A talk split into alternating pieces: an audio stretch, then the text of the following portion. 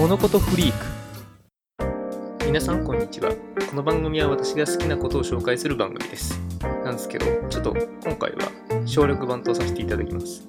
なんでかっていうとですねあのドラクエモンスターズ3が安かったんで買ったんですよ。1500円ぐらいで買いました。発売が今年の3月だったのに1500円でぶっちゃけやばいんじゃないかと思うんですけど。いや別に今遊んでる分には全然遊べるっているんで面白くていいんですけど。